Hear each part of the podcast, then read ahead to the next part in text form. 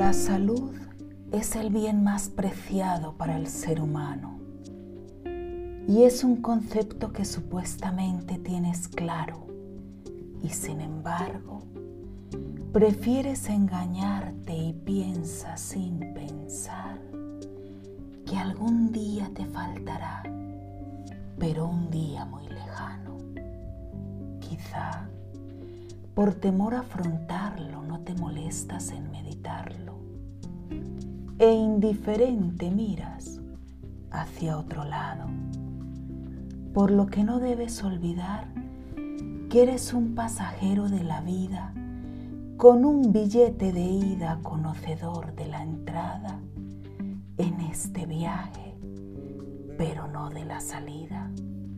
Sí, pasajero de esta vida, que se encarga de mostrarte durante el trayecto los motivos sobre lo esencial que deberías meditar y dejar a un lado lo banal.